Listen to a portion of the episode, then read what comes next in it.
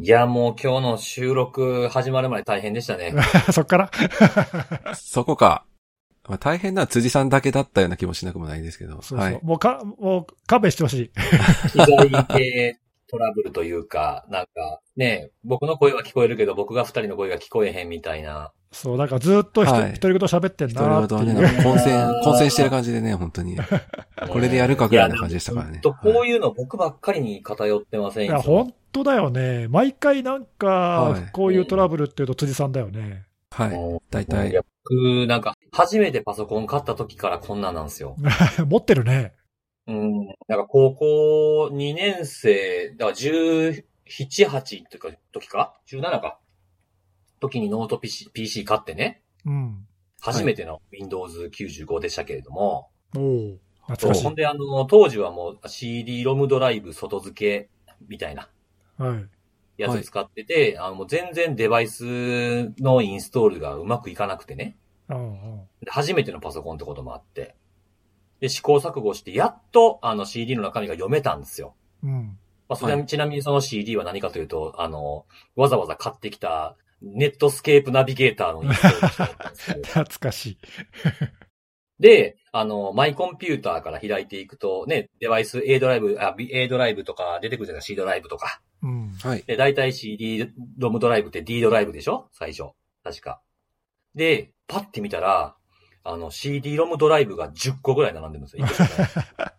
すごいですね。うん増殖してる。そうそうそうそう。なんかそんなんばっかりでね、最初から。だからもう多分ね、僕ね、向いてへんと思うわ、この仕事。マジで。今、今更気づいたの？それに。すごいですね。だいぶ時間を。拒否されはい拒否され続けてると思うね、多分。いやー、本当にね。なぜか、ね、辻さんの収録環境だけはもう毎回安定しないよ安ね。定してない。おも おもろいぐらいに安定しない。いねえ、なんでなんですかね。や、よかったでですね、でもね、始めらまあれて。はいなんとか始められるまでに至って、本当よかったです。よかったよかった。もうよかったそれぐらいね、苦労しはてい収録してるんだって。なんかもう今日、収録終えた感が若干あるぐらい、ちょっといや、やるなんかもう、看護さんと二人で始めようかって言ってたんだよ。結構喋りましたね、いやゲスさんと。おすすめのあれぐらいに1点ちゃうかぐらい時間かかったもん。そうそうそう。いや、もうそこだけ合流して喋ってもらおうか、みたいな。はい最後ね、辻さん収録してもらって、はいい。やー、よかったよかった。まあね、はい、その、この準備もお疲れでしたけれども、あの、この間のね、IT メディアの、あの、ライブもお疲れ様でした。セミナーね、お疲れ様でした。はい。楽しかったです。はい。で、今回はあの、積もるつもりの落とし穴っていうタイトルでお話しさせていただきましたけどもね。はい。なんかこう、セキュリティ機機能がこう、機能しているつもりとか、マルウェアの対策できてるつもりとか、見つけたこの検知は5検知のつもりみたいな、こう、つもりっていうのにね、あの、ちょっとフォーカス当てて、抜け漏れないっすかみたいな気づきをテーマにお話をしましたけれども、どうなんですかね、うんはいこれ聞いてる方聞いてくださってるんですかね？あれでもなんかあれですよね、あの、あ、オンデマンドっていうか、後から聞くこともで見ることもできるんですよね、確かにあ、そうだよね。確かアーカイブがあるよね。そのように聞いてます。うん、なんで、まあ、申し込んでる方はね、あのーもしそのタイミングが合わなかったんだったら、まあ、後日聞いていただけたりすればいいのかな、なんてはい。思ったりしますけれどもね。なんか、まあ、結構なんか自分的にはいい感じにお話できたんですよ。うん。なんかぴったり、時間もぴったりでね。ね、時間ぴったりだったのがすごかったですね、むしろ。だからはぜひ、ぜひともなんか、聞き逃したぜって方は、本当聞いてもらいたいなっていう。い。はい。お、えーでね、もう面白かったらね、あの、面白かったぞっていう感想を、えー書いていただいて、あの結構僕はあのー次回に向けての、あの、目標があるんですよ。おう何？うん。はい。あの、申し込みページのおすすめ公演に乗ら乗るというのが、はい。細かいね。目標で、はい。あの、なんか時間とかタイミングによっておすすめ公演ってこう変わんのかなと思ったら、いつか出てくんのかな、俺らって思ったら出てこんみたいな。おすすめされてへんと思って。なんでおすすめされるぐらいになっていこうぜっていうね。なるほど。えー気合を入れていきたいなおすすめされていこうぜ。そうそうそう。その気持ちを込めて今回あのライブで喋った勢いがなあった、るほど。えー、ことでございますけどね。はい。お便りが来ておりますよ、今日も。はいお願いしますありがとうございます。まあ、これは喜んでいいのかどうなのかわからないんですけれども、あの、スペースをたまにね、あの、お休みの時には僕と看護さんでやらせていただいてます。はい。それに対してなんですか、ポッドキャストよりスペースの方が辻さんの毒がマシマシでいいと思うっていうですね、微妙な、これは喜んでいいのかどうなのかっていう。え、そんなに、俺、ちょっとスペース聞いてないけど、そんなに毒吐いてんの？いや、どう、看護さんどうですか、僕？まあ確かに、まあいつもより若干アクセル踏んでる感はああ、ありますよね。まあちょっとね、はいあの、アーカイブされへんことをそうことにねそうそうそう。いい、いい、いいことにというか、はい。ああ、確かにね。ライブ感があっていいかなとそうですね。まあ、いいか悪いかっていうのはちょっとわかんないですけど、まあ、住み分けできてていいのかなっていう気はちょっとしまあます。どっちもね、えーちょっと面白みそれがあるというか。法的には不満だな、それな。どういうことどういうことええ、ポッドキャストでもちょっと攻めてほしいな、ああ、本当ですか？本当ですか？うんちょっと足らないんじゃないの？確かに確かに、あの、どっちかっていうと今までのね、この、まあ、過去の僕らのね、アクティビティを知らないとわかんないかもしれないですけどね、僕とネギスさん、看護さん比べたら、まあ、一番僕が身削り系みたいなね、そうそうそうそうちょ。っとやってきてるというか、こう、歯に絹着せぬ感じというか、そう。一番踏み込んだところでさ。確かにね、ちょっと丸、丸くなっちゃってたのかもしれないですね。そうそうそう。ちょっと、ダメなんじゃない？それはちょっと。ああ、そう、確かにそうかも。反省しようぜ。ああ、そうですね。確かに確かに。ちょっとこれをプラスにね、うんもっと面白くやっていけるように。そうそう、攻めていこうぜ。わかりました、わかりました。はい行きま。しょう、せめて。はい。はい。でですね、あとはですね、えーっと、セキュリティのあれを聞いてると、セキュリティやるときのスタンスみたいなのをちょいちょい言われているのがすごく参考になるなと思う。どうしても一生懸命にやっていると主観に立ってしまいがちで、客観すると相手の熱量がそこになかったりするけど、そこを頭に常に置いておくことは大事だなという、こう、技術とか、まあ、なんか自流とかそういうことじゃなくて、自分がこうセキュリティに取り組む、こう姿勢みたいなことが参考になるな、これを聞いててっていう、はい、ありがたいお便りがうんうんうんそれはなんか嬉しいね。ですね。う。うんん。確かになんかこういうスタンスみたいなものってあんまりこう喋る機会とかアウトプットする機会ってそうそうないですもんね、あんまり。まあ、そうかもね。ううんん。なんかツイッターから伝わってくる方そうでもないやろうし。そうです。ね。うんセミナーだったらセミナーでそういうやっぱセキュリティのね、こう、事象の話がやっぱり我々多いっていうのもありますし。はい。うんだからまあこういうのが出せるっていうのもいいのかなっていうのはちょっと思いましたね。そうですね。確かに。うんこういう組み取り方していただいてちょっとありがたいなと。なんか嬉しいね、それはね。んそうですねうんこういうお便りもありがたいですよね。はい。はい。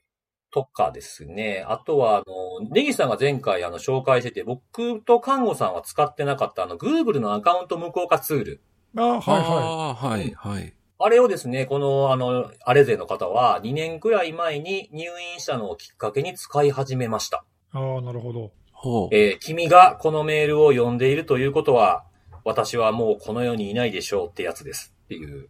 うんいうなるほどきっかけで使われたということらしい。うんまあ、あの、いろいろな理由はあると思うけど、まあ、一つの理由としては、まあ、そういうことだよね。うんそうそうなるほど。うん。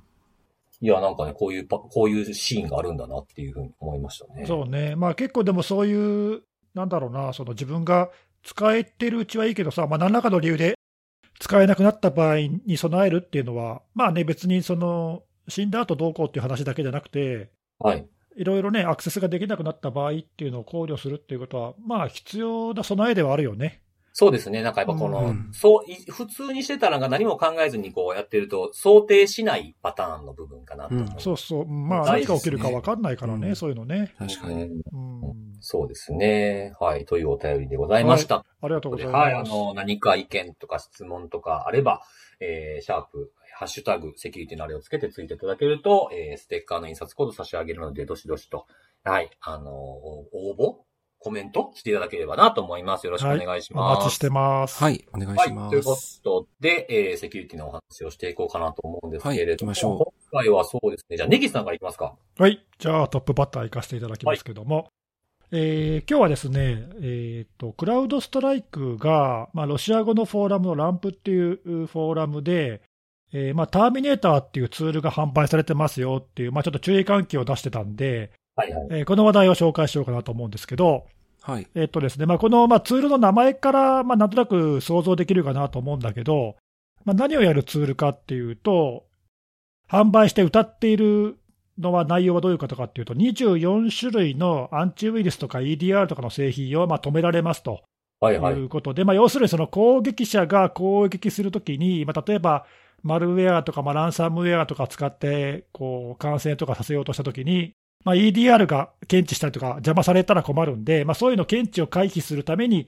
まあ、使えますよっていう、まあ、そういう歌い文句のツールが売られてますと。そうなんだはいははい。まあ、そういう注意喚起で、で、これ、まあ、どういう手法を使ってるかっていうのは、まあ、クラウドストライクはちょっと、まあ、簡単に、あの、説明してくれてるんだけど、うん。えっと、これちょっと僕、名前知らなかったんだけど、ジマーナって読むのかな、えっと、ジマーナ、ちょちょっとわかんないけど、まあ、そういうなんかアンチウイルスのなんかそういう製品があるらしいんだけど、うん。えっと、そのジマーナっていう製品の、まあ、正規の署名されたカーネルドライバーを悪用しているとう。いうんことで、でこれちょっとあの詳しい内容書いてないんで、まあ、想像なんだけど、えーまあ、この中ドライバー、えっと、2021年になんか見つかった脆弱性があるらしくって、まあ、その脆弱性を悪用すると、まあ、権限昇格できるという話なので、うん。えーまあ、おそらくそれを悪用して、えーカーネルモードで、まあ、コマンドを実行したりしてるんではないかと思われるんだけど、これ実は結構こういった手法ってよく見られる手法で、ですね。うん。で攻撃者がその脆弱性があるカーネルドライバーをまあ自ら持ち込んで、まあ、それを悪用して権限昇格するっていうのは、うん。あのよくあるんで、その名前がついてて、Bring Your Own Burnable Driver っていう、BYOVD っていうね、まあ、頭文字で名前がついてて、最近だとなんだっけ、4月に au キルっていう、なんかソモスが、うん、報告していたそういうツールが、はいまあ、これも同じように EDR 製品とか止められたり、回避できますよっていうツールだったりあとなんだっけな、ブラックバイトだったかな、なんかランサムウェアかなんかも、なんか去年、そういう手法を使ってますみたいなのがあったり、ああ、えっ、と、そうですね。メデューサロッカーとか、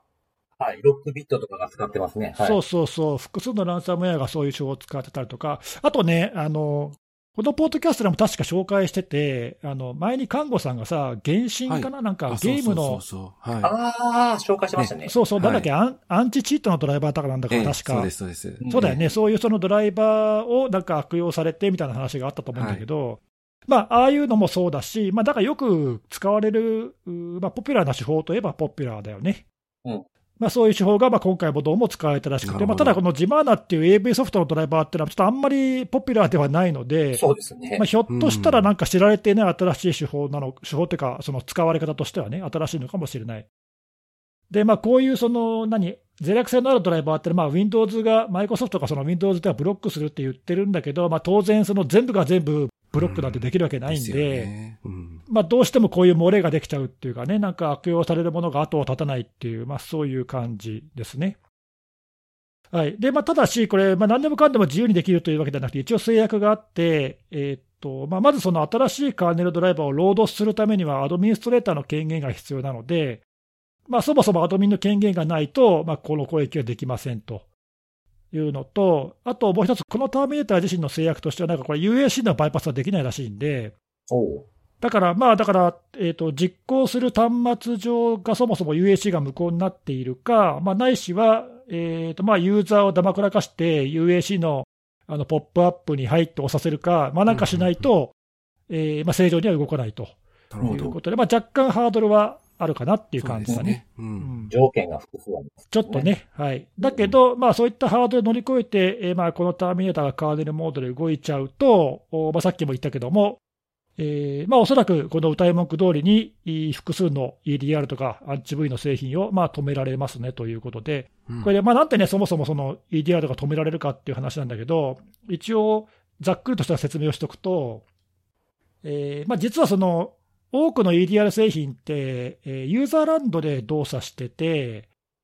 で、えーまあ、なんでそれでじゃあ攻撃の検知とかできるかっていうと、そのまあ例えば例で言うと、なんだろうな、えーまあ、あるプロセスが別のプロセスを生成しますみたいな、なんかそういうイベントが発生したときに、えーカーネル側でカーネルコールバックを利用して、えードライバーにそのイベントを通知します。で、通知されたドライバーは、ユーザーランドで動いている EDR のサービスの製品と、まあ、協調して、えーまあ、ごにょごにょいろいろ処理をしますみたいな、まあ、ざっくり言うとそういう動作をしてるんだよね。で、えーまあ、Windows はそのセキュリティの制約が結構厳しいので、まあ、何でもかんでもカーネルモードで動かすようなことはできないんで、まあ、そういう工夫がされていますと。で、そうすると、でもその今回のターミネーターのツールとか、その au キルとか、こういうツールのように、まあ、脆弱性を利用してカーネルランドでこう動いちゃうようなことが仮に起きてしまうと、まあ、ユーザーランドから動いているサービスを止めてしまうとか、あとは今言ったように、そのカーネルコールバック使って処理してるんで、その例えばコールバックを上書きして削除しちゃうとかね、そうしちゃうと、まあ、そもそも通知が飛ばなくなっちゃうんで、まあ、EDR とかの製品の検知をかいくぐることができますねと。いう、まあ、そういうことで、えーまあ、いくつかそのそういう EDR のバイパスの手法って知られてるけども、まあ、そういう手法を、おまあ多分今回のやつも使っているんでしょうねと。まあ、そういうことですね。まあ、なんで、あのまあ、特に今回のツールがそのそんなになんか新しい手法を使っているとか、特別目立ってなんか、えー、危険度が高いとか、そういうわけではないので、まあ、クラウドストライクもあのまあよくある手法を使っているツールですよっていうような注意喚起の仕方をしてて、うん。で、あとまあ、クラウドストライクは当然ね、こういう注意喚起するぐらいだから、自分のあの製品では検知できますって言ってたりとか、あと、まあ、有志のリサーチャーとかが、まあ、ヤラとか、あのシグマとかのね、ルールをもう公開してるんで、まあ、そういうのを使えば、この脆弱性のあるドライバーが使われてるかどうかっていうのをまあ調べるってこともできるんで、まあ、そうやって検知して備えてくださいねみたいな、まあ、そんな注意喚起をしていますということなんだけど、まあ、ちょっとこれをその見て、まあ、あの改めて思ったというか、まあ、ちょっと今日取り上げたいなと思ったのは、まあ、なんか割と EDR ってすごく技術的にもこう優れているし、まあね、攻撃が仮に止められなくても、最後、エンドポイントでこう検知したり止めたりできますっていうのは、非常に心強いんだけども、まあ割とこの手のそのバイパス手法だったり、EDR とかアンチ V とかそのエンドポイントのセキュリティ製品を止めちゃうような攻撃っていうのは、まあまああるんで、そうですね。なんか検知してくれるとか思って期待してたら、まあ、実は止められてましたとか、まあそういうことが割と起こるんですよっていうことをちょっと改めてね、こう知っておいてほしいというか、まあさすがに全然知らないかったっていう人はいないと思うんだけど、うん、まあ改めてそういうのも結構あるなということで、まあそのそういうのをちょっと知っておいてほしいなと思ったんで取り上げてみました。お結構ね、なんかアンチウイルス止める系のやつとかも結構ずいぶん前からそういう攻撃の流れはありますよね。そうだね。うん、まあ定番といえば定番だよね。そういう、うん、あの、攻撃の邪魔になるものはなんとか排除するっていうのはね。そうそう。なんかリリースとかでも、その EDR じゃないけど、あの、あの攻撃者にアンチウイルスを止められてましたみたいなのもリリースにたまに見かけたりします。あるある。うん。見かけるよね。でまあそういう場合はその、何でもかんでもね、さっき言ったみたいにできるってわけじゃなくて、こう例えば権限を総括して、そういうことができる条件が整ってるとか、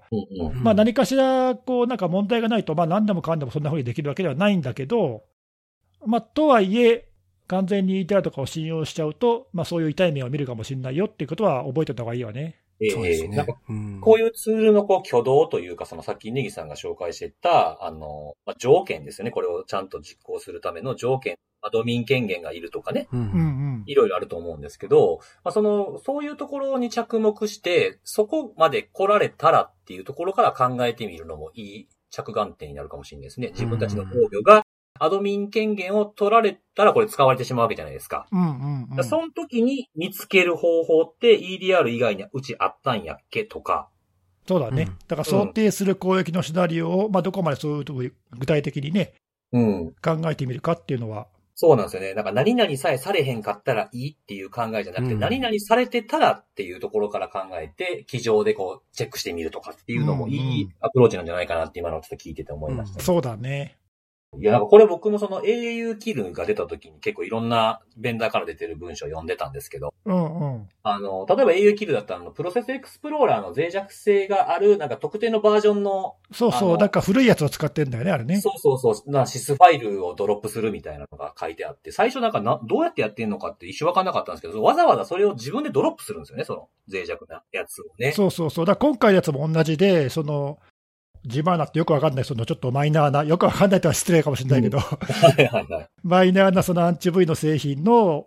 なんとかトート指数っていうドライバーをまあ勝手にドロップして、うん、で、それを使って悪用するっていう、まあそういう手法だよね。だから、 Bring Your Own Vulnerable Device って名前がついてんだよね。あ、バ Vulnerable Driver か。うん。だからこれ結構僕、まあ僕みたいに勘違いする人そんなに多くないかもしれないですけど、あの、 Process Explorer の古いの使ってないからこの攻撃されへんわって思え、思っちゃダメやなっていう、ね、ああ、そうだね。ああ、なるほど。そう、わざわざ持ち込んでくるわけでしょ？悪いやつそうだね。攻撃者がね、自分でね。うん、そうそうそう。うん、そこちょっと読み違い。まあ僕みたいに読み違いとかもしいたらなと思って今言わせてもらいました。そうだ。逆に言うと、そういうその、例えば古いドライバーとか、うん、今回みたいなそのちょっとメジャーではない製品のドライバーなんかが使われてるっていうのは、あのまあインジケーターにはなるんで、うんうん、こんなの使ってるはずないじゃんっていうのはね、まあ割とそういう意味では、見つけやすくもあるかなっていう点もあるけどね。うん、確かに、うん、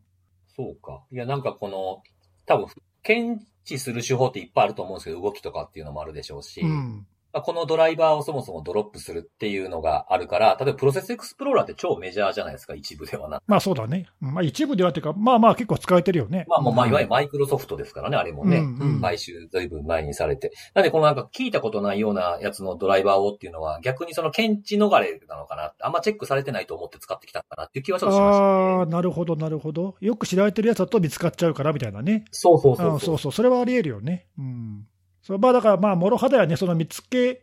やすくもあり、見つけにくくもありっていうか。うん。そうそうそうそう。うん。まあ、これ、これ、三、3000ドルぐらいで買えるんですね、これ。あ、なんかそうそう、なんかね、えっと、24製品対象で全部まとめてだと3000ドルで、うんなんか特定のどれか1個の製品だけバイパスする機能でよければ300ドルなんだって。うんうん、なんかあの、初めに、早くに買ってくれた人は、半額、半額で売りますとかっていうのが書いてある。そうそうそうそう。あったね。うん。うん、相変わらずそういうことやってるんやなと思いながら。なんかで、なんかね、その、特定の、まあ、アンチマルウェアのその、まあ、とか EDR とかの製品を止めるデモ動画まで上げてますもんね、これう。ね。うんん。だからまあ、こういうのは、まあ、そんなに珍しくはないんだろうね。だからね。うん。ツールとして売られてるっていうのはねう。んうんうんでまあこういうものがあるっていうのをちょっと知っておいていただけるといい。そうそうでですすねね。はい。はい。はい。ありがとうございます。はい。はい。じゃあ次のお話は、じゃあ僕行きます。はい、お願いします。はい。はいえっ、と、今日は僕は、あの、あるガイダンスを読んできましたっていうお話なんですけれども、えっ、と、僕が今回紹介するのは、ASM、えーアタックサーフェスマネージメント導入ガイダンスっていう、経済産業省が、えー出した、えーまあ、このガイダンスを読んでみたんで、ちょっとこれを皆さんに紹介しつつ、ちょっとまあ自分が思ったことというか、勘、勘どころになるんじゃないかな、この辺はってところをちょっと紹介していきたいなと思うんですけれども、はい。ははいい。。まあこの、まあ、ドキュメントがそもそも何かっていうことなんですけども、まあ、自分たちの組織とか、まあ、グループ会社も含まれるかもしれませんけど、そういったところの、えー IT 資産を守るための手法として、まあ、今よく、まあ、よくっていうほどではないかな、まあ、特定のベンダーとかが言い始めている、まあ、ASM、アタックサービスマネジメントについて、えーまあ、適切に活用してもらえるために、まあ、基本的な考え方とか、まあ、特徴注意点みたいなものとかを、えー、あと、取り組み事例とかも紹介するというふうなえー形のドキュメントになっています。うん。うん。でまあ、これ、あの、まあ、このポッドキャスト聞いてる方とかだと、じゃあ、それ、まあ、今までやらないといけなかったことに名前がついただけなんじゃないかと思う方もいらっしゃいますし、僕も多分、あの、そういうふうな、えー感じで捉えてはいるんですけども、まあ、その、IT 資産自体がどんどんどんどん増えてきたりとか、えー点在してきて、あとそれに加えてコロナ禍によるリモートワークでこう守る点がい昔よりとかなり増えたんじゃないかというふうなところで、まあなんか、なんですかね、こう、今までややれと言われた基本的なこと、もしくは今までおろそかにしてきたこと、見落としになってたものがないかっていうのを調べるようなものかなっていうふうなもので、まあ昔よく言われた言葉だった、ちょっとシャドウ IT とかっていう言葉に近いノリの部分もあるのかなっていう感じはしてますね。資産の把握をするという意味だと抜けてしまうというようなところがある。ああ、なるほどね。はい。で、まあ、この文章の中にその ASM っていうのは何かっていう定義、この文、えっと、この文章の中での定義ですね。うんっていうふうに書かれてあったんですけど、ちょっと読ませていただきますと、えー組織の外部、括弧インターネットから可能、アクセス可能な IT 資産を発見し、それらに存在する脆弱性などのリスクを継続的に検出評価する一連のプロセスというふうなことが書かれてあったので、インターネットからっていうのが結構条件付きで、さっき僕が言ったシャドウ IT っていうのはそんなのは特に関係ない。特に内部が多いじゃないですか、シャドウ IT ってうんそうだね。うん。なんで、まあ、シャドウ IT よりもちょっと範囲がちょっと違う、もないしは狭いのかなっていうようなところがあるので、理解の仕方としては、いわゆる攻撃の初手の部分を、えー見つけ出そうっていうふうな捉え方の方がいいんじゃないかなと思いました。なるほど。うん。で、まあ、文章の中にもきちんと書いてあるんですけど、外部からの、えーアクセス自体を管理することを EASM、 External Attack Surface Management っていうふうに表現される場合があるんだけども、このドキュメントではそれも ASM として捉えて、同義として扱ってますというようなことが書かれてありました。うん。はい。で、実際にこの ASM っていうのはどういうふうに、えーしていくんだってことがプロセスについても触れられてるんですけども、まあ、攻撃できる箇所、まあ、攻撃面ですね。 attack surface の、えー発見をして、まあ、これはあの、まあ、管理台帳とか、フーイズとか、まあ、そういうドメインを特定したりとかして、結果的には IP アドレスとホストのリストを明らかにするみたいなことがこの一つ目の攻撃面の発見と。で、その見つかったところに対して、まあ、情報収集ですね。その資産の OS 何なの、ソフトウェアのバージョン、もしくはオープンポートって何？みたいなところを、えー収集するっていうのは情報収集のフェーズ。で、それで見つかったものに対して、その、まあ、脆弱性とか、えー、脆弱性、自分たちが持っている脆弱性情報と自分たちの、えー、資産を突合してですね、えー、対応の判断とか優先順位を明らかにするっていうのをこうぐるぐるぐるぐる回していきましょうというふうなプロセスになってます。なので、あの、このアタックサーフェスマネジメントと脆弱性診断の違いということにも触れられてるんですけれども、えー、この文章の中では、脆弱性診断は調査のための、まあ、パケットがセキュリティ監視装置、まあ、IDS とか IPS とか、そういったものに検出されたアラートを発報する場合や、対象の資産にですね、何かしら支障を及ぼすような場合がある一方で、ASM は対象の資産に影響はほとんどないっていうふうな表現をしてるんですよね、この文章の中では。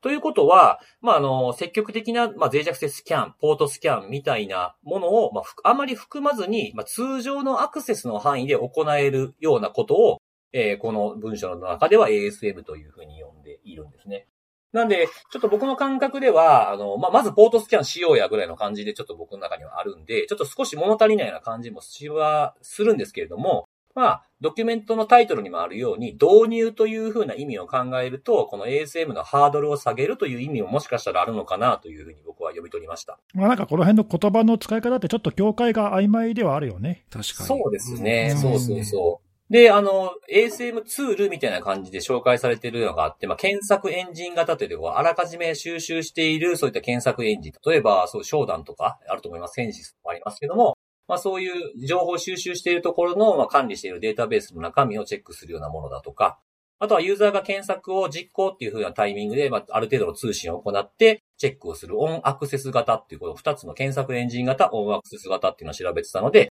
あの、ま、僕が持ってるような、その実際にこう脆弱性スキャンとかポートスキャンで Nmap みたいなものとかを紹介しているようなものではなかったですね。で、あとその他ですね、えー、ま、必要とされるスキルみたいなものも紹介されたんですけれども、まあ、あの、スキルの種類で言うと、情報セキュリティの知識、ヒューマンスキル、組織体制の知識みたいなものがあったんですけど、まあ、この中で、まあ、僕の、あの、まあ、好みっていうのはおかしいんですけども、えー、大事なポイントかなと思ったら、やっぱヒューマンスキルってところに書かれてあるものが大事かなと思いましたね。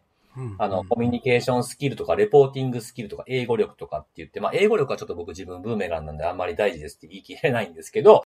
口頭もしくは文章で効果的に、えー、伝聞するスキルが必要とか、あと関係部署や担当者と接触協力する能力とか、あと技術的に難解な内容を相手に伝え、えー、相手に合わせて、えー、書き砕くスキルみたいなものがあったので、まあ、この辺は別に ASM だけじゃなくて、えー、自分たちが知ってること、分かったことを、えー、経営層だとか実際に対応するところに伝えるというふうなことには必要なスキルだなというのがあったので、こ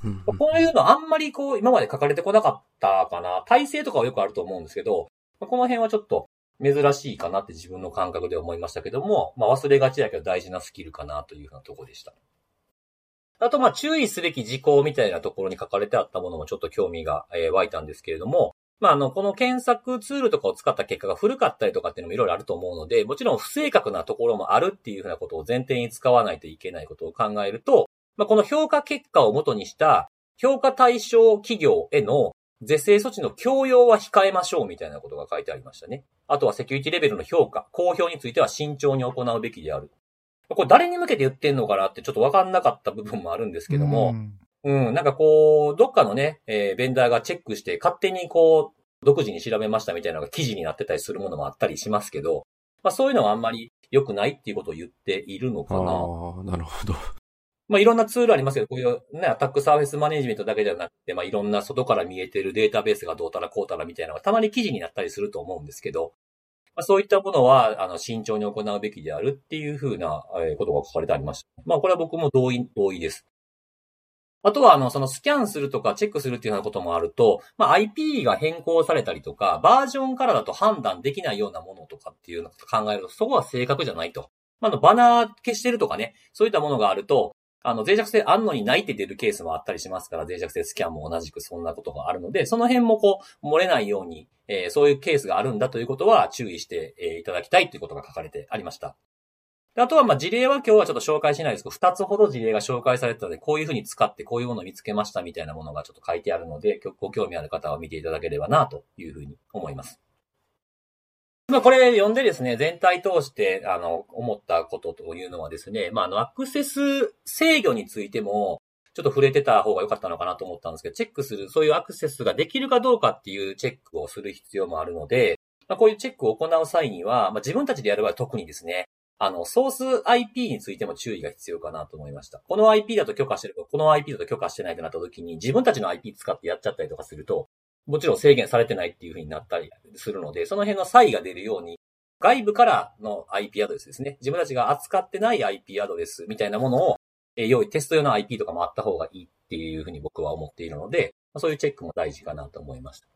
あとは、えー、これもたびたび言ってることなんですけども、最終的にはまリスク評価をして対応するのかせえへんのか、どれからやっていくのかっていうふうな優先順位を明確にするっていう必要があるので、まあ自分たちが情報を集めている情報収集先とか、えー、対応するときの基準ですね。これはいついつまでにやるとか、こういうふうな、こういうふうなものに当たるものは1週間以内に修正するとか、いろいろあると思いますけども、そういった対応基準っていうのをしっかり明確にしておかないと、情報を集めただけだとうまく回せないんじゃないかなというふうに思うので、うん、まあ単純に危険度とか、ベンダーが出す危険度とか、えー、CVSS の基本値とかっていうのを、えー、対応を行っていると対応漏れするので、えー、せっかく見つけたものをうまく扱えるような基準っていうものをしっかりと作っておく必要があるなというふうに思いました。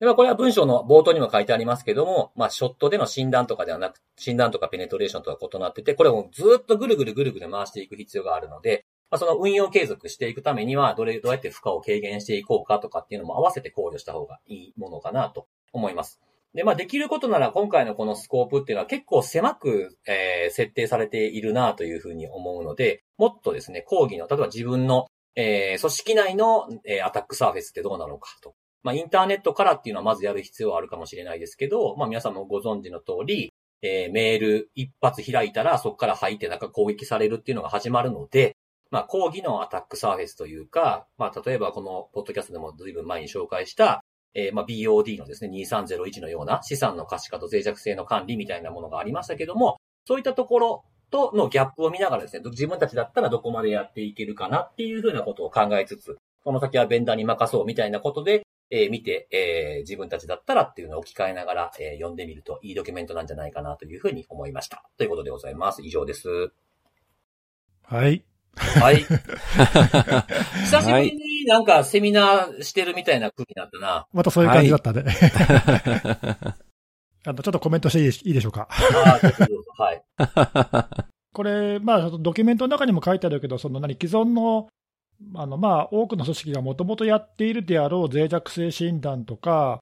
あとまあ脆弱性管理とかね、はいはい、なんかそういうの、まあ、既存の管理手法とまただいぶかぶる部分もあると思うんだけど、うん、やっぱりなんかこう、まあ、そういう中では漏れちゃうのって、さっきも辻さんも言ってたけども、なんだろうな、いわゆる最初のところっていうか、外部に、まあ、今回はたまの外部だけに限定したけど、その外部に露出している管理していないものが意図せず露出していないかとか、はいはい、そのアクセス不備があって、本来アクセスできないはずのものが外部からアクセスできるとか、うん、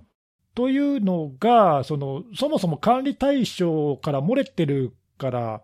事故になっちゃうわけで、うんうんうん。それってその既存の脆弱性管理手法とかだと、多分漏れ、そもそも漏れちゃうんだよね。そうですね。あの、診断って多くの場合ってよくの、診断対象決めてやるから、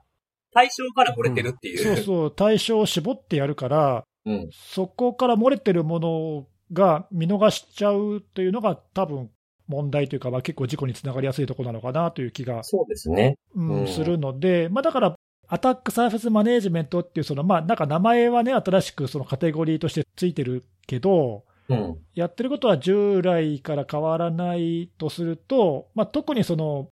違う言い方アセットリスカバリーというかね、あはいはいはい、本来見えてはいけないものが見えてないかとかっていう、そこがなんか一番漏れやすいというか、うん、やってそうでやれてないところなんじゃないかなっていう感じはしたね、だからその先のなんか脆弱性の部分っていうのは、まあまあなんかみんなよくやってるような気がするんで、あとはその、ね、これまでもたびたびいろんなところで取り上げてるけど、その優先順位付けの問題とかっていうのは、まあ、課題として、それは前からあるけど、はい、やっぱディスカバリーのところがなんかちょっとやっぱり弱い感じは、なんとなくイメイメージとしてするんだけどね、うん、うん、やっぱりなんかこう、ね、ISMS とかでの資産管理台帳とかも結構更新が滞ってたりとかって聞いたりもしますし、物理的なもんでもね。そうそう。その台帳に載ってないやつはどうなってんのみたいなね。そうそうそうそう。あとまあ最近だとなんかもうちょっとテスト用にこのサーバー上げて、ちょっとしたもう下げてみたいなことが多いから、ぐるぐる回してないと多分、上がってたことすら気づかず終わってるんですよね。ね、そういうのがあったりとか、まあ、最近もね、なんか、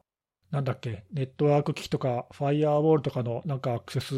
不備がとかさ、ああ、そうですね。あとは、まあ、ちょっとそれとは少しニュアンスが違うけども、このクラウド系のサービスで、公開しちゃいけないデータが公開されてました系のやつとかね、設定不備系ですね。そうそうそう、まあ、その辺のやっぱ設定不備系っていうのは、従来のその管理の枠組みの中から漏れる可能性があるので、うんうんうん。意図せず設定不備になっちゃったやつをどうちゃんと見つけて対処できるかっていうのは、少しそっちにあの重点を置いて考えてもいいかもなっていう気はしたな、なんとなく。うんうんうん。確かに確かに。そうですね。まあ、そういう意味で、その攻撃面を改めてもう一回ちゃんと管理しましょうっていう、まあ、そういう取っかかりになるなるものとしてはいいかもね、こういうのはね。まあだからまあ人によったらなんか今更感ももしかしたらあるのかもしれない。いや、あるよね、これはね。うん、こんなん前からやってるやんけ、みたいなね。うんそうそうそう確かに。うんうん。まあでもね、あの、名前がついてるっていうことが大事な時もありますからね。それでなんか多くの人に広まるっていうのもあるかもしれない。そうそう、うん、まあ結果的にそれでセキュアになるんだったら別にそれはそれでね、そううん、うん。悪い話じゃないんで。そう。ただまあ、なんかこの、ここに書かれてあるのが ASM の全てとは思わない方がいいかなとは僕思いました。そうだね。えー範疇とかもあるので、まあ、どう、あくまで導入。で、この先もまだありますよっていうふうに考えながら、あとなんか、ちょっと違和感があるとしたら、なんか ASM ツールっていう、なんかあたかも、なえ、またそういうツールだから導入しなきゃいけないのみたいなさ、ね。なんかそういうふうになりがちっていうか、それはちょっとはいなんかね、あの、ベンダーの指枠に引っ張られすぎちゃうんで、確かに。そうですね。うん。うん。いや、今あるもので、ここで言ってることが実現できてないのか、足りてないのはどこなのかみたいな考え方をした方が、そうですね。うん。そこは大事ですようね。ん、なんかその方が建設的な気はするけどね。今回経済産業省がこういったガイダンスをうん。公開したので、これは絶対買った方がいいですよっていう、ね、やっぱりまあまあそういう風に言われるとやっぱりおって思っちゃうんで。うんまあはいそういうのが、皆無とは言い切れないからね。はい。だから今、ネギスさんおっしゃったように、自前でできてるところ、できてないところっていうのがまず見極めが大事だと思うんで、そこからですよね。そうだね。うん。はい。そうですね。その、その文脈だとね、NMAP もね、あの、ASM ツールって言われちゃうそうそうそうそう。全然、全然カテゴリーに入りますよね。まあそれもあるだよ本ね。まあだからはいそういうのの、まあそういうのを考える指針として使うにはいいかもしれないね。当に。ですね。まあなんかい、はい一部、一部とかまあ国のこのドキュメントではこういうふうな言葉で使われてるけど、まあ実際中身はこういうもんでしょっていう理解はしておくといいんじゃないかなと思います。確かに。そうだね。うんあとまあ、あのさっきの看護さんの話じゃないけど、まあ経産省はこういうことを言ってるんだけど、うちは大丈夫か案件になる可能性があるんで、あああ、確かにね。それうんまあ、そういうことを言われたときに、いや、うちではこのここで言っている定義している ASM は、うちではこう捉えてこういうふうにやってますっていうふうにうんまあなんかそういうなんか対応付けというか、そういう理解がちゃんとできていれば、うん。問題ないと思うんだけど、いや、うちではこんなのはありませんとかってなっちゃうとさ、まずいから、はい。そうですね。ですね。うん。まあ、それはやっといた方がいいかもね、そういう整理はね。ええそうですね。確かに。うんそのそれも考えるとやっぱり一通り読んで理解しておくのが一番いいかな。そうですね。ね。はい。はい。ありがとうございました。ありがとうございます。はい。じゃあ、えー最後は、看護さんですね。お願いします。はい。今日私は、あの、ご紹介したいのは、あの、新しいハッキングフォーラムが、まあ話題になってますねっていう話ではあるんですけども。はい。なんかあの5月の、まあ、下旬なのか中ぐらいから、エクスポーズドなのかなえっ、と、そういった名前のハッキングフォーラムの、まあ、話題っていうのが、国外、国内で、まあ、あの、ちらほら出てきていまして、で、あの、ちょっと前に、ポムポムプリンうん。はい。が、はい、あの、摘発されて、まあ、それと合わせて、あの、主催していたブリーチフォーラムが、うん。まあ、閉鎖されたというのが、まあ、あの、少し前にありまして、これまでは、その前身は、まあ、レイドフォーラムっていう名前のフォーラムありましたけども、まあ、そういったハッキングっていうか、まあ、データリークを共有したりとか、まあ、そういった、えーイリーガルな情報のやり取りなんかを、まあ、そんなに技術的に詳しくない人でも、まあ、比較的フラットにやり取り、こう意見交換、情報交換ができるような場っていうのが、うん。まあ、必要悪じゃないとは思うんですけども、まあ、そういった場っていうのはこれもたびたび登場しては潰されてっていうのを繰り返していて、ブリーチフォーラムが潰された後っていうのが、まあ、目立った後継フォーラムっていうのが、まあ、まだ出てきてなかったかなっていう状態であった中で、まあ、このフォーラムエクスポーズドが出てきたので、まあ、それがちょっと代替になるかっていうところを、まあちょっと気にしておく必要が多少はあるのかなとは思ってるんですけども、はい。あの、フォーラム自体は、管理者がテレグラムのアカウントを開設してるんですけども、まあそのテレグラム上だと5月の19日に作ったよっていう投稿を最初していて、まあなので、まあその5月のまあまさに19、20ぐらいのタイミングでこのフォーラムがまあ公開されて、で、その後、えー、23日にあの、インテルサービスやってるのサイバーイントっていう会社が、うん。エクスポーズドって名前のフォーラムが立ち上がっていて、で、なんかライバルフォーラムに対して、まあ、あの少し敵対的な行動をとってますよ、みたいな、なんかそんな記事を出しておりました。で、これ記事が、まあ、23日の記事であったんですけど、その時点で、えー、2000アカウントっていうんですかね。あの、登録おそらくしているメンバーというか、数が、まあ、2000アカウントぐらいっていう話だったので、まあ、開設されてから、まあ、19日が開設されていたのだとしたら、まあ、実質4日5日ぐらいで、まあ、2000アカウントっていうことで、まあ、結構なペースで、まあ、アカウント登録をしている人、まあ、これ当然あの、みんながみんな、あの、そういった情報のやり取りをする人たちだけではなくて、法執行機関とか、あるいはリサーチャーとか、まあそういった方々も、まあ結構な数がおそらくは入ってるんだとは思うんですけども、ええ、まあそういった人たちっていうのが盛んに登録していて、で、これあの、さっき見たらですね、今4500かな、はい、?4500 メンバーみたいな感じになってるので、まあ倍以上になってるということで、まあそれなりに、まあ増えている状況なのかなというところではあってですね。で、気になるところとしては、フォーラムの中で、一応そのランサムウェアの、まあ、サポートっていうんですかね。えっ、ー、と、投稿とかは許可というか、あの、特に削除対象になっていないということで、まあ、なので、ランサムウェアの、まあ、関連するような情報のやり取りなんかも、まあ、この中で一応やり取りとしてはされるというところであるので、まあ、それは一つの特徴として見てはいいのかなと。まあ、禁止しているところもね、あの、ありますので、そういった情報が共有されるっていうのは一つポイントかなというところと、まあ、あとあの、解説されたばかりのフォーラムの、まあ、特徴なのかわからないんですけども、情報を共有というか、あの、例えば、こんな情報を見つけたので、あげるよみたいな、なんかそんな投稿がされた中で、その情報を見ようとすると、クレジットって呼ばれているような、うん、まあ、数字が必要になってきてですね、これを全く持ってない人にとってみては、それを稼がないといけない。クレジット稼ぎをしないといけないっていうのがやっぱり、うん、はい。まあ、モチベーションとしておそらくあるのか、どうでもいいような投稿もたくさんありますし、まあ、あとは、あの、過去、まあ、さっきお話ししたような、レイドフォーラムとかブリッジフォーラムとかで、あの、共有されていたような、リーク情報を、まあ、再ポストっていうか、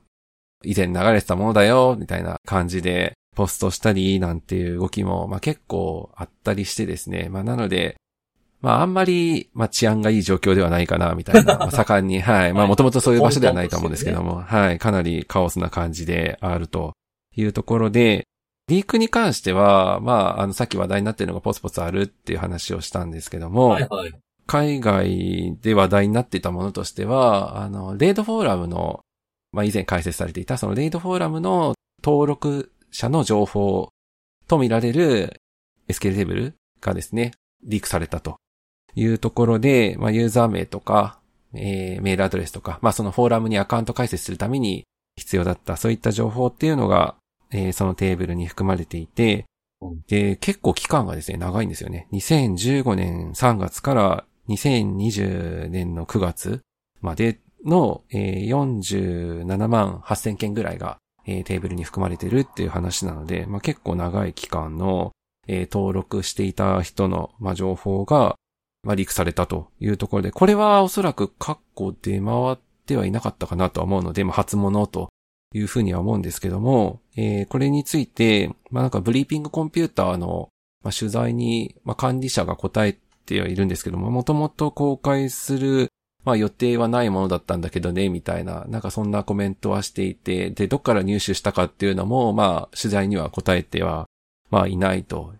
まあただなんかドラマが起きないような感じで一応データは操作してるんだよみたいな、なんかそんなコメントもしてはいたので すごい有名な、例えば、なんかアカウントがあってそこから辿れるとかなんですかね。なんかそういったのはあえて落としてるとか、まあ、もしかしたらそういうことをやってる。まあ、す、すみません。そこは私の推測ですけども。はい。まあ、なんかそういったことをやってるのかもしれないなっていうのは、まあ、あった中で、まあ、こういった感じで、海外でも話題にはなってたんですけども、国内だと、国土交通省の九州地方整備局が管理していた、あの、溶岩ドーム情報配信システムという、まあそういったシステムがあるらしいんですけども、これからリークというか、実際に、まあ不正アクセスされたんだろうとは思うんですけども、そこから、まあ不正に取得したとみられる、そういった情報が、まあ出回っているというか、フォーラムに、あの、その情報が投稿されてしまったというところで、で、これ自体は、まあ、28日に、あの、国交省自身が公表という形でされてはいるんですけども、まあ、前日ぐらいに、内閣サイバーセキュリティセンターが、まあ、どうも情報提供していたらしいので、まあ、おそらく、さっきにあの23日ぐらいから、まあ、インテルサービスの会社も、フォーラムの存在なんかを公表していたということもあったので、まあ、それぐらいのタイミングから、まあ、見てる人はもう見始めてるのかな、みたいな。うんうん、はい。そんな感じなのかな、というところでは、まあ、あるんですけども、まあ、ただ、その、国交省が、これは、どうなんですかね。ちょっとニュアンスをどう受け取るかっていうのはあるんですけども、まあ、あの、96名分の、えー、氏名とかメールアドレス、まあ、などが流出したっていうのは、まあ、一応あの、リリース上では記載はしてはいるんですけども、まあ、第三者への流出等の二次被害は発生してませんっていう形で、うんうん、まあ、その時点ですね。28日の時点では、まあ、そのような説明ぶりをされてはいてですね。まあ、これをまあ、どういう解釈をしたらいいのかなっていうのは、まあ、それについては、まあ、疑問を呈されている、まあ、方っていうのも、まあ、一部おられたのかな、なんていうふうには、まあ、その後に出てきたような、えー、レポートなんかを見ても、あのー、まあ、思うところでは、まあ、あるんですが、さっきも言った通りこれ、誰でも見れる状況で、で、なおかつ、リークされた情報も、まあ、さっき言ったそのクレジットが必要なケースもあれば、えー、まあ、単にあの、レスだけすれば、ダウンロードできるものもあるし、まあそもそもそれすらいらないと、ログインだけすれば見えちゃうっていうものもあったり、まあいろんなケースで共有というか公開はされるっていうフォーラムではあるので、言い方というか共有の仕方っていうんですかね。これについてはまあいろいろ、まあ意見とか考え方っていうのが、まああるかなと思いつつ、そういうことをされる可能性っても踏まえて、ちょっと対応ちゃんと練らないといけないのかなっていうのは、まあやっぱ見ていて思ったところです。特に今クレジット稼ぎっていうのが非常に、あの、おそらくは、あの、いろんな人がやってる状況ではあるので、まあなんか些細なものでもどんどこどんどこ、あの、あったよあったよって共有されかねない、まあそういった状況にもあるのかなというふうには思うので、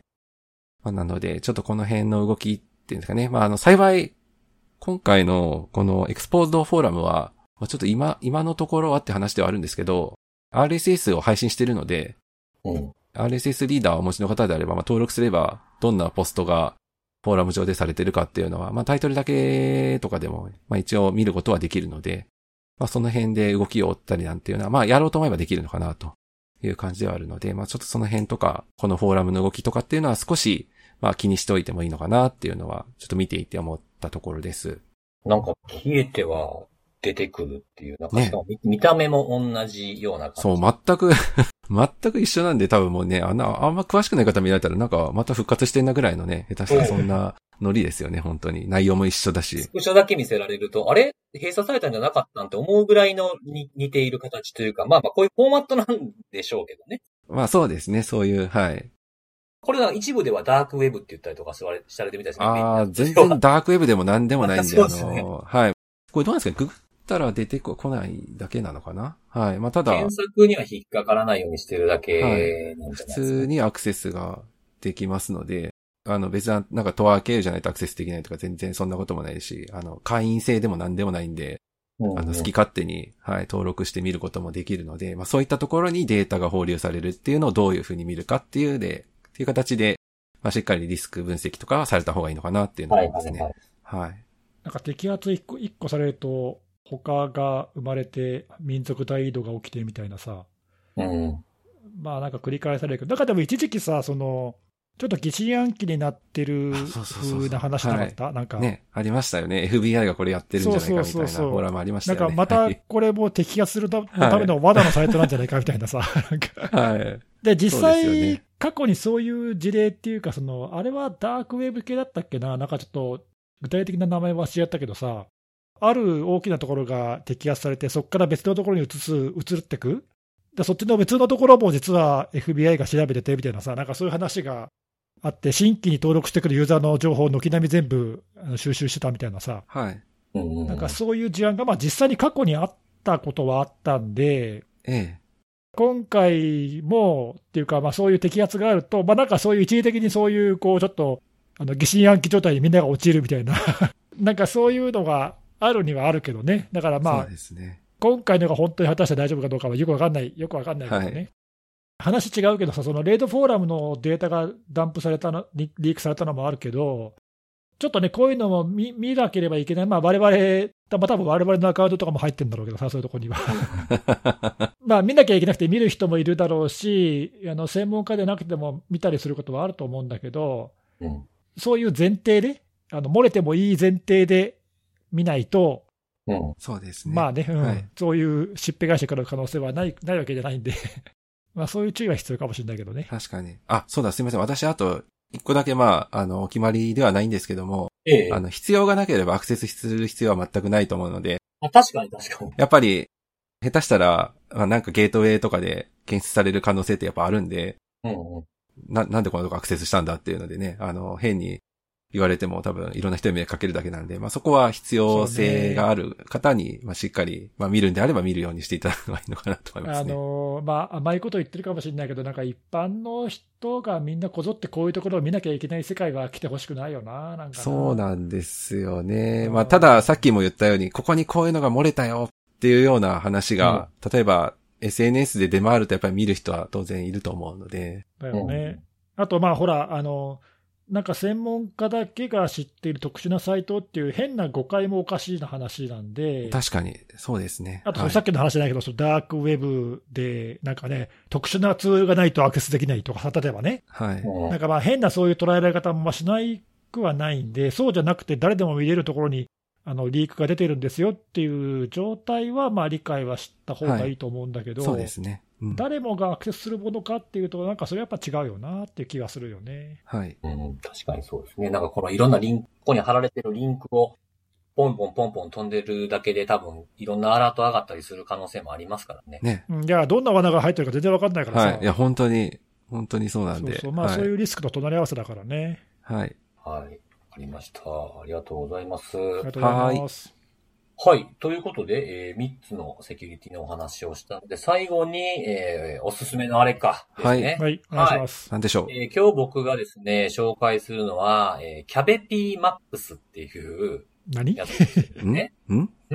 食べ物ですか？食べ物じゃない。何ですか、それは？はい。あのー次世代キャベツピーラーですね。おうキャベツのピーラー、千切りができるの？そうそうそええう。で、まあこれあの、2枚刃になってるやつで。次世代？はい。まあ次世代っていつまで次世代やねんって、つけたら困る名前、え、ちょっと、もう一回名前言って。キャベ、キャベピーマックスですね。キャベ、キャベティ、キャベティマックス。はい。そういう製品名なのね。そういう製品名なんですけど、あのー本当だ、出てくはいる。はい。これ、すごいな、その、まあ、2枚刃で、その刃もちょっとなんか変わってて、特許取得のギザギザ刃っていうやつなんですけど。あの、まあ、キャベツ買ってくるじゃないですか。うん。で、こう、まあ、千切りって結構大変でしょ？まあ、まな板用意して包丁もいるじゃないですか。いやめんどくさいよねはい。で、それ使ったらね、洗わなあかんし、いう話で、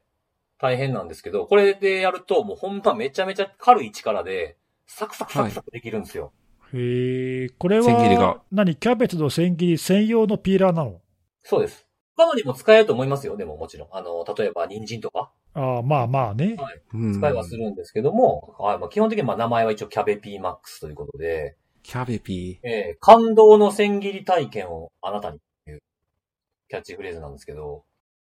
あのーまあ、あの、軽い力でできるのと、本当楽です。僕もほら、あの、今、ちょっと、ね、あの、肉体改造第2ウェーブに入った 知らんがな。ー。何なんですか？それ入ってたんですか？あはい。の、はい、ちょっと、はい、あの、た体組織だけじゃなくて、えー腹周りのこう内臓脂肪も意識していこうみたいなフェーズなんですけど、今。はい。はい。なんで、これ使ってですね、キャベツふわーってやったらすごい軽くできるんですけど、ちなみにですね、あの、僕が入手したのは、えっ、と、2ヶ月待ちぐらいでしたね。え？そんな人気なんですか？マジで？うん。そんな人気なの？え、なんで知ったの？これ。普通にそういういろんなこう口コミだとかなんだとかですよ。あたまたま見てて？はい、そうです。はいはいはいで、あの、これあの定価が、あの、公式サイトでは1540円なんですけど、はい。アマゾンで見ると、プレネで2680円。高っちょっと販売されてるんじゃないですか、それ。下手したら。